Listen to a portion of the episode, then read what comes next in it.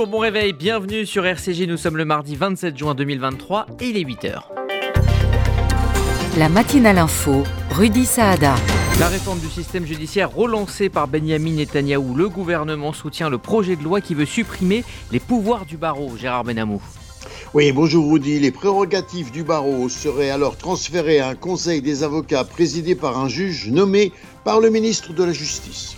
On s'intéressera également euh, ce matin au procès de ces quatre jeunes néo-nazis qui se poursuit euh, devant euh, la cour d'assises pour mineurs spécialement composée. Cette cellule démantelée en 2018 avait pour projet de s'attaquer à plusieurs cibles, dont le CRIF. Vous écouterez depuis le palais de justice Jonathan Arfi qui a témoigné hier donc, et il sera au micro de Laurence Goldman. Comme chaque mardi, nous parlerons santé avec aujourd'hui le professeur Marc-Olivier Timsit qui évoquera l'intelligence artificielle en santé. Et puis en fin de demi-heure, on reviendra sur ce 27 juin dans l'histoire juive avec Jérôme Attal. Aujourd'hui, je vous parle d'un monument culturel juif américain, un célèbre quotidien yiddish est fondé. Je vous l'explique dans un instant. Voilà donc pour le programme de cette demi-heure d'infos que l'on démarre par le journal. Le journal sur RCJ.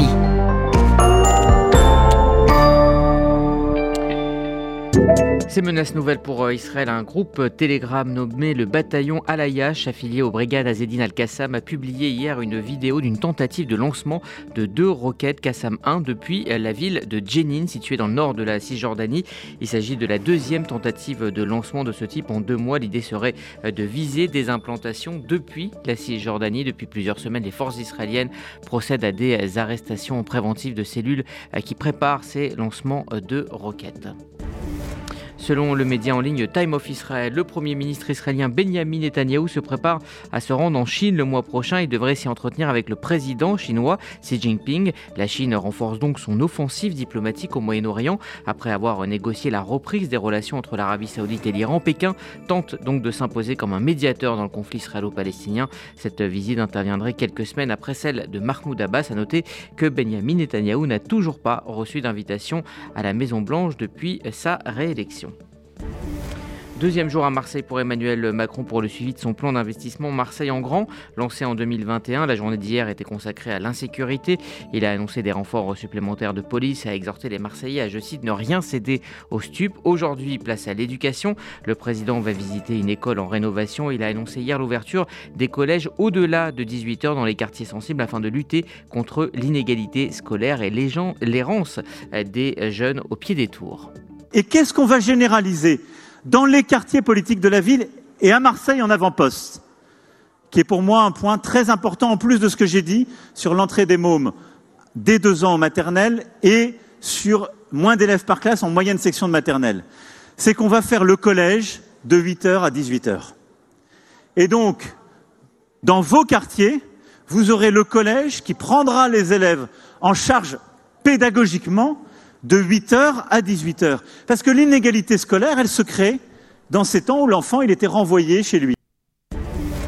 Le Conseil d'État a examiné hier un recours des hijabeuses, un collectif de footballeuses contre la Fédération française de football. La 3F leur interdit de jouer voilé lors des compétitions. Le Conseil d'État s'est prononcé contre cette interdiction.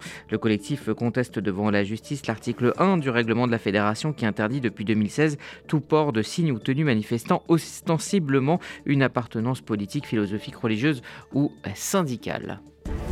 Arnaud Lagardère va rencontrer la rédaction du JDD en grève depuis l'annonce de la nomination euh, comme rédacteur en chef de euh, Geoffroy Lejeune, ex-rédacteur en chef du magazine d'extrême droite Valeurs Actuelles. Le patron du groupe affirme que le choix de nommer euh, Geoffroy Lejeune à la tête du journal est un choix économique et non pas idéologique.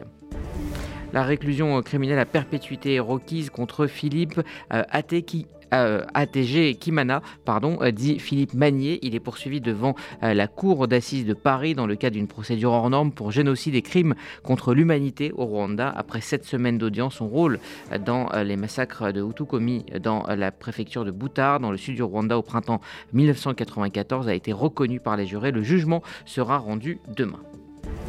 Vladimir Poutine s'est exprimé hier soir et s'est posé en garant de la paix intérieure de la Russie. C'était sa première déclaration publique depuis euh, la brève rébellion de Wagner. Il dit euh, avoir évité un bain de sang euh, et il a invité les soldats de Wagner à rejoindre l'armée régulière ou à retourner près de leur famille. Il a également accusé les puissances occidentales d'avoir encouragé cette tentative de coup de force, accusation récusée dans la soirée par le président américain Joe Biden.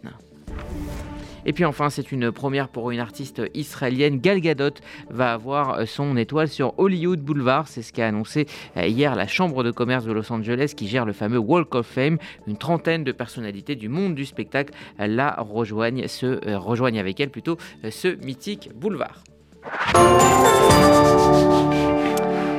Vous écoutez la matinale info RCJ, il est 8h05. Dans un instant, nous irons en Israël pour y retrouver notre correspondant Gérard Benamou. On évoquera avec lui, entre autres, les 900 millions d'euros investis prochainement par l'Union européenne dans des projets environnementaux en Israël. Bain et déco. Donnez à votre salle de bain une dimension unique. Bain et déco. Votre cuisine ne ressemblera à aucune autre. Le secret Bain et déco. Un pôle d'architectes à votre écoute qui vous accompagne tout au long de votre projet. Le plus Bain et déco. Les marques les plus prestigieuses et une seule ambition, l'exception. En neuf ou rénovation, nos propres équipes mènent votre projet de A à Z. Bain et déco, deux showrooms de plus de 500 mètres carrés, Paris 11e et Boulogne. Bainetdeco.com Moi, euh, oui, oui, je jette de l'argent par les fenêtres. Mais uniquement sur les autoroutes. Parce que sinon, je fais appel à Best Fenêtre. De la porte d'entrée à la pergola, en passant par les volets roulants, ils s'occupent de tout. Et comme ils sont qualifiés RGE Calibat, je suis tranquille. Ah, j'ai oublié de vous dire. Avec eux, je bénéficie même des aides de l'État. Particuliers, professionnels, collectivités, Best Fenêtre, 132 rue de Bagnolet, Paris 20e. 01 43 73 36 36. Best Fenêtre, la qualité au meilleur prix. Message de Raymond Soussan, directeur général Horte France. Chers amis experts comptables et chefs d'entreprise, la nouvelle réforme de la formation vous offre la possibilité d'affecter le solde de votre taxe d'apprentissage via la nouvelle plateforme Soltea à partir du 25 mai. Sans le fléchage du solde de votre taxe d'apprentissage, son affectation reste aléatoire et risque de priver le réseau d'écoles d'Orte-France d'une ressource vitale. Plus que jamais, nous comptons sur votre soutien pour poursuivre notre mission à laquelle vous êtes pleinement associés. Dès le 25 mai, visez bien. Fléchez les écoles du réseau Horte France. Téléphone 01 44 17 30 83. Mail ta75 ort-france.fr.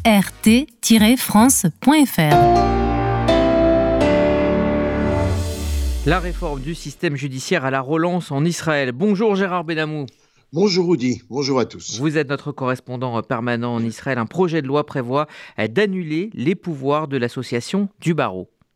Oui, le gouvernement conduit par Benjamin Netanyahu soutient la volonté de liquider quasiment les pouvoirs du barreau des avocats, comme le souhaite le ministre de la Justice, Yariv Levin.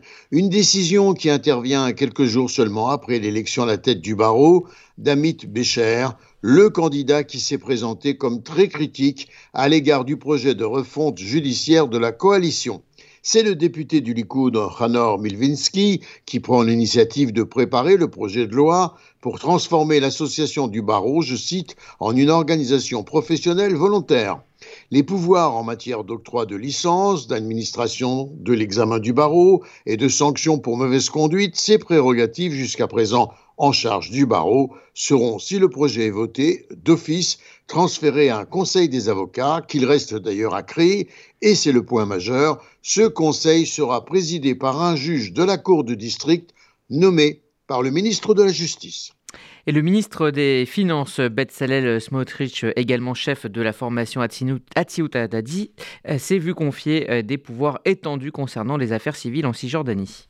Ce qui lui permettra, s'il le souhaite, de renforcer la présence d'Israël en Cisjordanie, d'augmenter le nombre d'implantations et de faire obstacle au développement palestinien. Des pouvoirs élargis qui lui ont été transférés à l'issue d'une longue bataille interne au sein de la coalition, dans la mesure où le ministre de la Défense n'a plus désormais prise sur le devenir politique de cette région.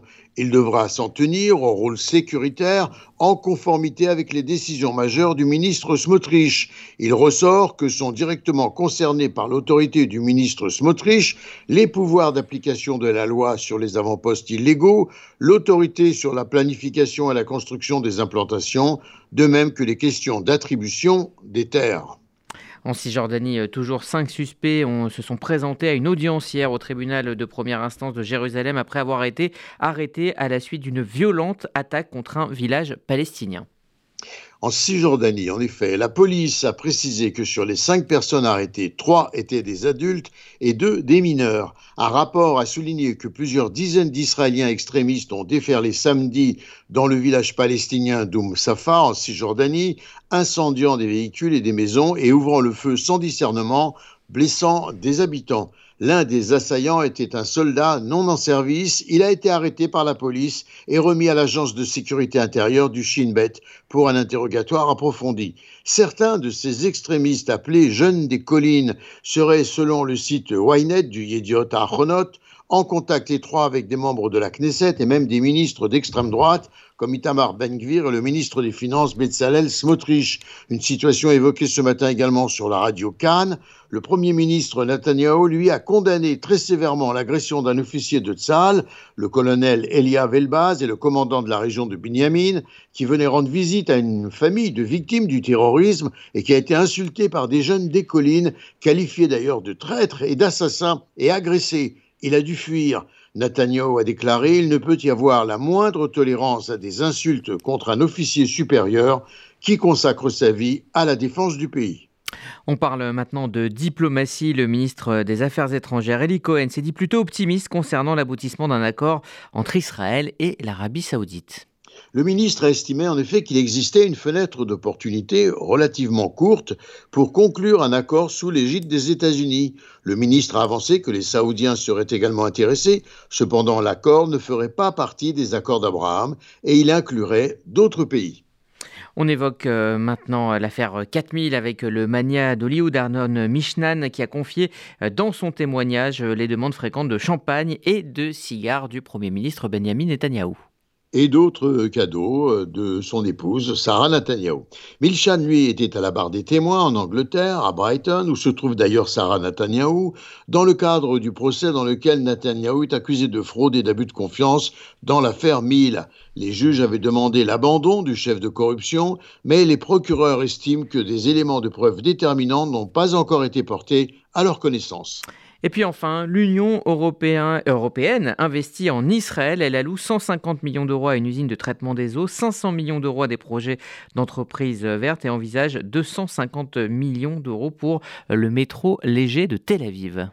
Soit près de 900 millions d'euros et d'investissements sous forme de fonds et de prêts accordés par l'organe de prêt de l'Union européenne, ainsi que des projets commerciaux axés sur le climat, la vice-présidente de la BEI chargée du Moyen-Orient, Gelsomina Vigliotti, en visite en Israël, n'a pas caché les intentions européennes de développer des projets liés au climat, au transport propre et à des énergies renouvelables, qui impliqueraient d'ailleurs d'autres parties de la région. Gérard Benamou en direct de Tel Aviv pour RCJ. Merci Gérard. Vous écoutez la matinale info RCJ, il est 8h13. Dans un instant, euh, nous nous intéresserons au procès de ce groupuscule de mineurs néo-nazis euh, qui voulait s'en prendre à plusieurs cibles, notamment des cibles juives. RCJ. Pour l'été 2023, vous cherchez le soleil, la plage, l'hôtel cachère et une ambiance de folie. Alors réservez vite vos vacances à Tel Aviv. Partirenisraël.com, en partenariat avec les luxueux hôtels Fatal, vous propose un séjour, vol direct plus 14 nuits d'hôtel à Tel Aviv, dès 1989 euros par personne en formule petit déjeuner, avec une réduction spéciale pour les enfants. Attention, place très limitée et surprise pour les 10 premières réservations. Renseignements et réservations sur partirenisraël.com au 01 70 70 00 49 01 70 70 00 49. Moi, euh, oui, oui, je jette de l'argent par les fenêtres. Mais uniquement sur les autoroutes. Parce que sinon, je fais appel à Best Fenêtre. De la porte d'entrée à la pergola, en passant par les volets roulants, ils s'occupent de tout. Et comme ils sont qualifiés RGE Calibat, je suis tranquille. Ah, j'ai de vous dire. Avec eux, je bénéficie même des aides de l'État. Particuliers, professionnels, collectivités, Best Fenêtre, 132 rue de Bagnolet, Paris 20e. 01 43 73 36 36. Best Fenêtre, la qualité au meilleur prix. Message de Raymond Soussan, directeur général Horte France. Chers amis experts comptables et chefs d'entreprise, la nouvelle réforme de la formation vous offre la possibilité d'affecter le solde de votre taxe d'apprentissage via la nouvelle plateforme Soltea à partir du 25 mai. Sans le fléchage du solde de votre taxe d'apprentissage, son affectation reste aléatoire et risque de priver le réseau d'écoles d'Orte-France d'une ressource vitale. Plus que jamais, nous comptons sur votre soutien pour poursuivre notre mission à laquelle vous êtes pleinement associés. Dès le 25 mai, visez bien flécher les écoles du réseau Horte-France. Téléphone 01 44 17 30 83. Mail ta75 ort-france.fr.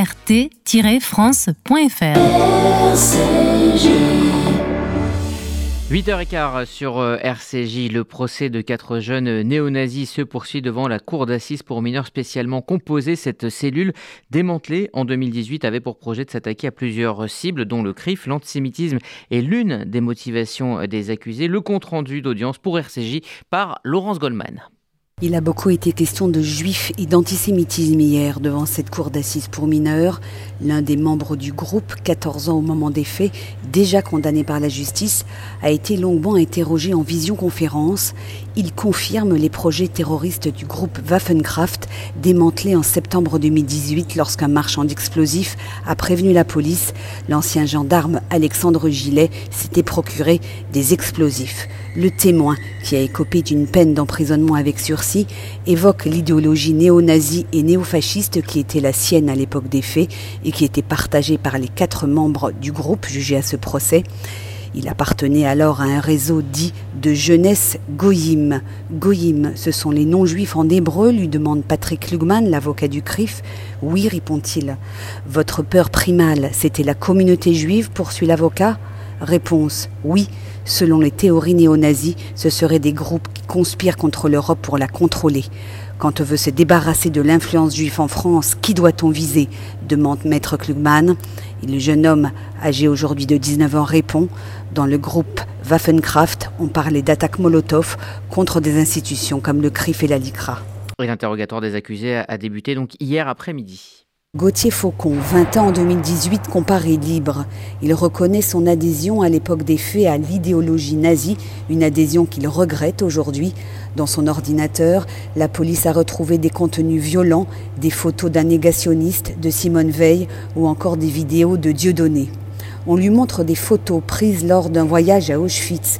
Celui qui se faisait appeler Panzer sur le groupe Waffenkraft pose sur les voies ferrées de l'ancien camp d'extermination, faisant un mouvement de bras équivoque qui fait penser à une quenelle. Interrogé sur son geste par le président, le jeune homme répond C'était un geste irrespectueux. Le bras tendu vers le ciel ne vous fait pas penser à un autre salut lui demande le président. Je n'ai pas la définition, répond-il laconique. Merci euh, Laurence Goldman. Hier matin, euh, c'est le président du CRIF, Jonathan Arfi, qui a témoigné à la barre. Le conseil représentatif des institutions juives de France faisait euh, partie des cibles donc visées par ce groupe Waffenkraft. Il répond à RCJ aux questions donc de Laurence Goldman.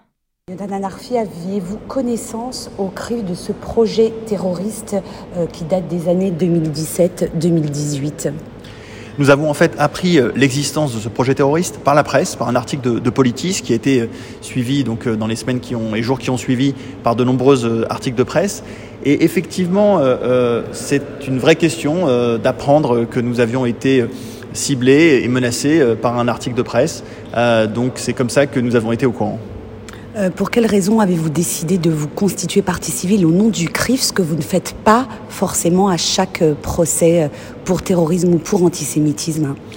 Bah pour plusieurs raisons. D'abord parce que nous sommes là sur un cas grave, puisqu'on parle d'un projet d'action terroriste, et qu'il me semble que ça justifiait le fait que nous constituions partie civile.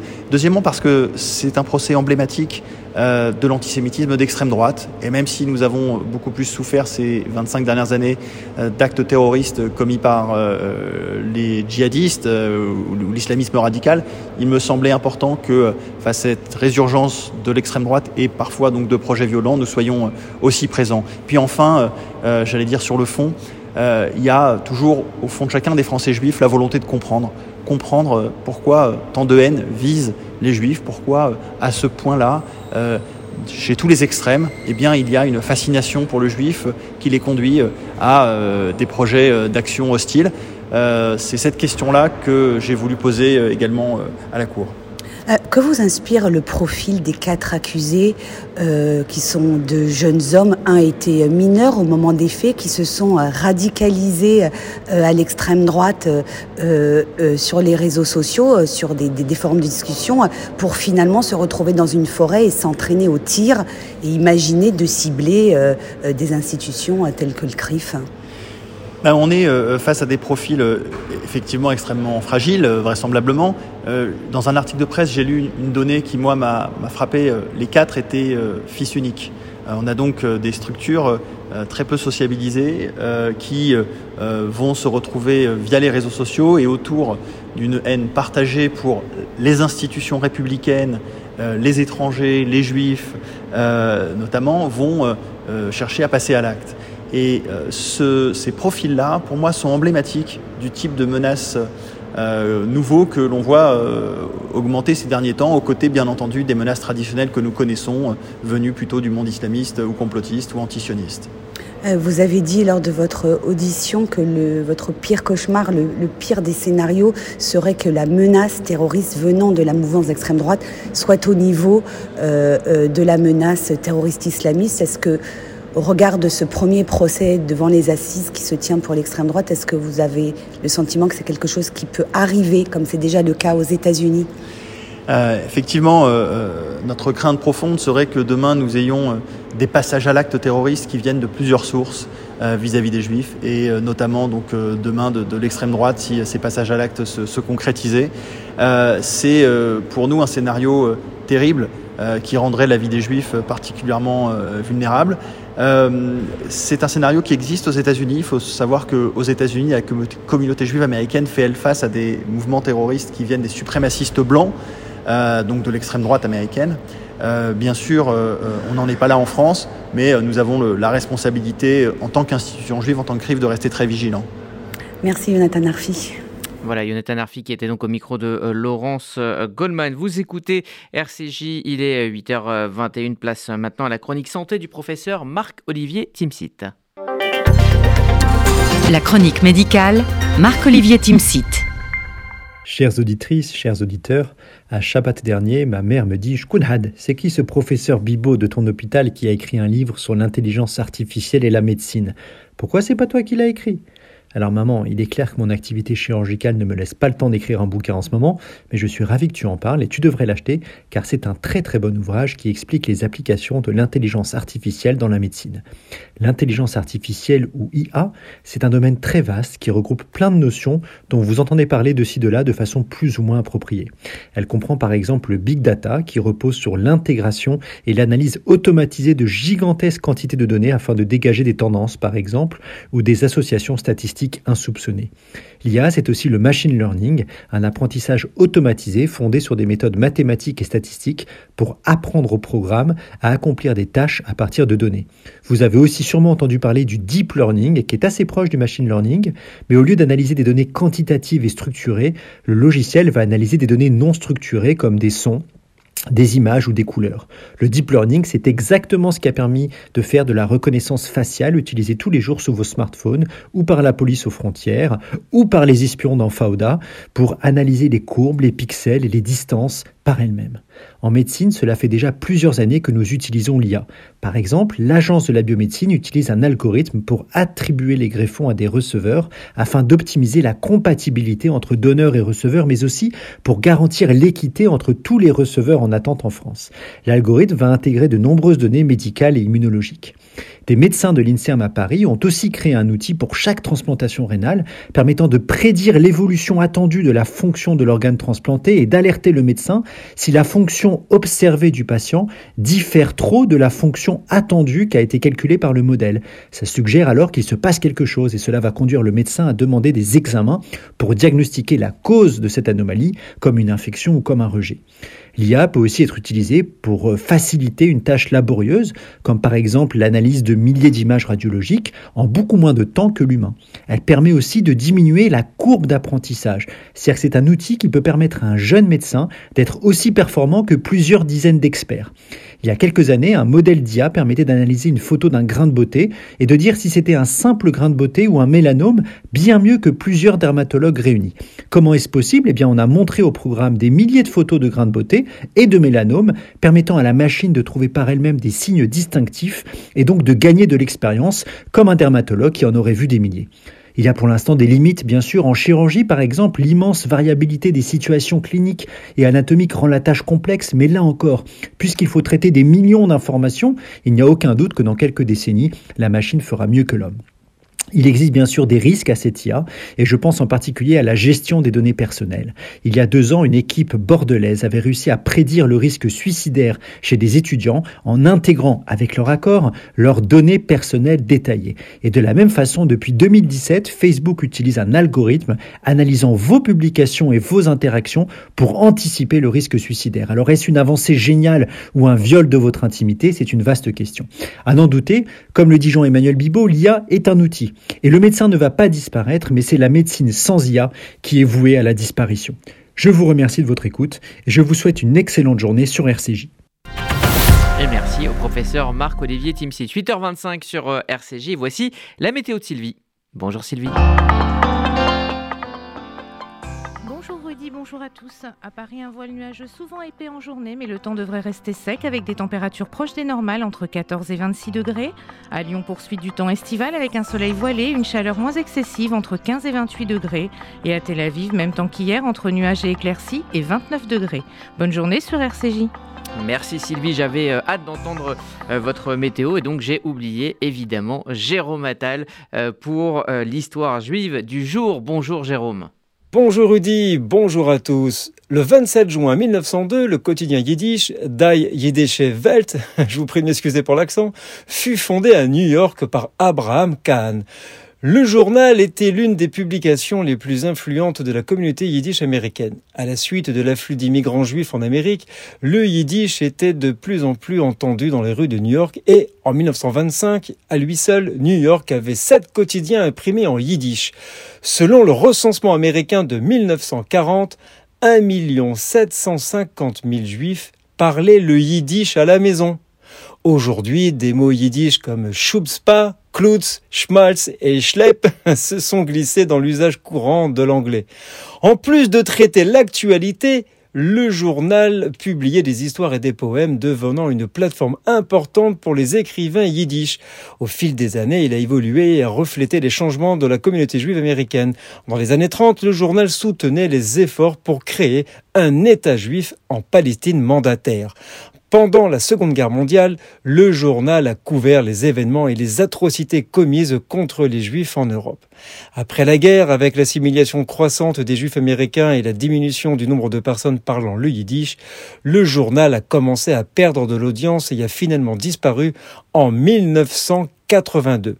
Aujourd'hui, il est considéré comme un monument culturel important de l'histoire juive américaine. Nous sommes le 27 juin. Merci euh, Jérôme Attal, c'est la fin de cette matinale Info RCJ continue sur le DAB+, euh, c'est la radio numérique euh, dans toute l'île de France, également sur les applis disponibles sur Apple et Android pour la FM. Rendez-vous à 11h avec Essentiel, le rendez-vous culture de RCJ avec l'atelier philo de Laurence Goldman avec Gabriel Alperne et Perrine Simon Naoum. On se retrouvera à midi avec comme invité François Margolin pour son documentaire sur Sarah Halimi. Sarah Halimi, un crime antisémite et impuni, un documentaire et une interview à ne manquer. Puis à 13h, ça sera Josiane Savigno pour Postface avec comme invité Philippe Bourret et Daniel Mesguich pour le spectacle du théâtre aux éditions Bouquin. 13h45, l'histoire des Juifs de Corée avec Gérard Ringer. Voilà donc pour le programme de cette journée que je vous souhaite excellente à l'écoute de RCJ.